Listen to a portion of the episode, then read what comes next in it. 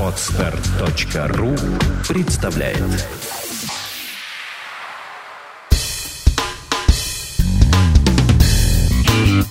Малый бизнес. Сюрпризы недели. Программа для тех, кто имеет или хочет создать свой бизнес. В этом выпуске от налоговых каникул решено окончательно не отказываться. МРОД вырастет на 350 рублей. Должников по взносам планируют запереть в России, а бенефициаров выманят из офшоров повышенными налогами. Двухлетние налоговые каникулы для предпринимателей-новичков станут возможны, как только ФНС научится пресекать возможную перерегистрацию бизнеса на своих родственников. Об этом в интервью газете .ру заявил первый вице-премьер Виктор Шувалов.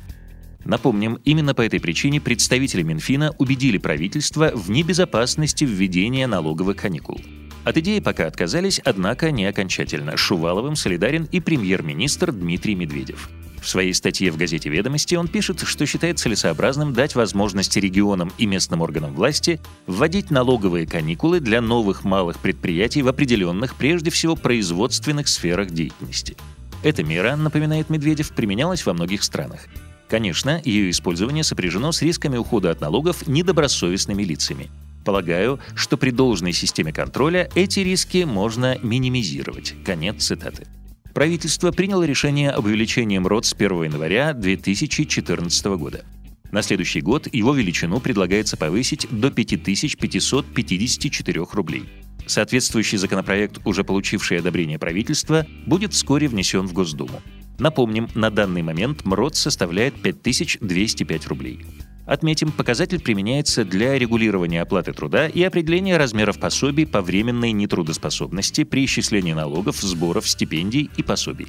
В соответствии со статьей 133 Трудового кодекса РФ МРОД устанавливается одновременно на всей территории Российской Федерации. Должников по взносам во внебюджетные фонды хотят перестать пускать за границу. Минтруд полагает, что запрет выезда за границу для тех, кто не платит во внебюджетные фонды, поможет исправить ситуацию с задолженностью.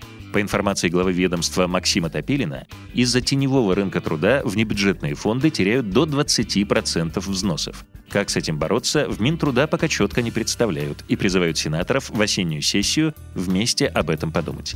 Решение не выпускать должников за пределы страны – лишь один из вариантов. Он навеян успешной практикой борьбы с неплательщиками алиментов. Владельцев компаний выманят из офшорной тени повышенными налогами. Выплаты удвоятся в том случае, если акционерные общества откажутся назвать своих конечных бенефициаров – Рассматриваемый законопроект, проходящий сейчас межведомственное согласование, фактически заставит номинальных владельцев акций и облигаций выдать истинных выгодополучателей. В противном случае им придется заплатить 30% налога как с дохода от ценных бумаг, так и с дивидендов. Инициатива Минфина направлена на российские компании, акционерами которых являются лица и организации, зарегистрированные в офшорных зонах, например, на Кипре или в Нидерландах. Благодаря этой схеме налог на дивиденды для конечного владельца удается снизить с 15% до 5%, а на доходы от облигаций с 20% до 0%.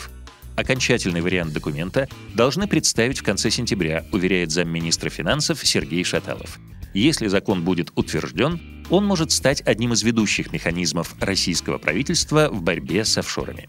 Инвестиционные проекты на Дальнем Востоке освободят от налогов на 10 лет. Законопроект о создании особых условий приняли в третьем чтении. Есть, правда, множество ограничений. В реестр льготников попадут лишь те, кто ведет деятельность только на территории своего региона, не занимается нефти- и газодобычей, не производит алкоголя и сигарет и другие. Кроме того, требуется вложить в дело не меньше 50 миллионов рублей за три года или 500 миллионов за пять лет. Зато по сравнению с первоначальным вариантом значительно расширен список регионов, где будет применяться льгота. В окончательный список вошли Республика Бурятия, Республика Саха, Якутия, Республика Тыва, Забайкальский край, Камчатский край, Приморский край, Хабаровский край, Амурская область и другие. Всего 13 регионов. Дивиденды миноритарным акционерам хотят заставить платить по квоте. Законопроект на эту тему внесен в Госдуму депутатом от «Справедливой России» Евдокией Бычковой. Согласно документу, акционерные общества будут обязаны направлять на выплаты держателям акций не менее 15% своей чистой прибыли. Еще больше новостей и полезной информации для вашего бизнеса на петербургском правовом портале ppt.ru Сделано на podster.ru Скачать другие выпуски подкаста вы можете на podster.ru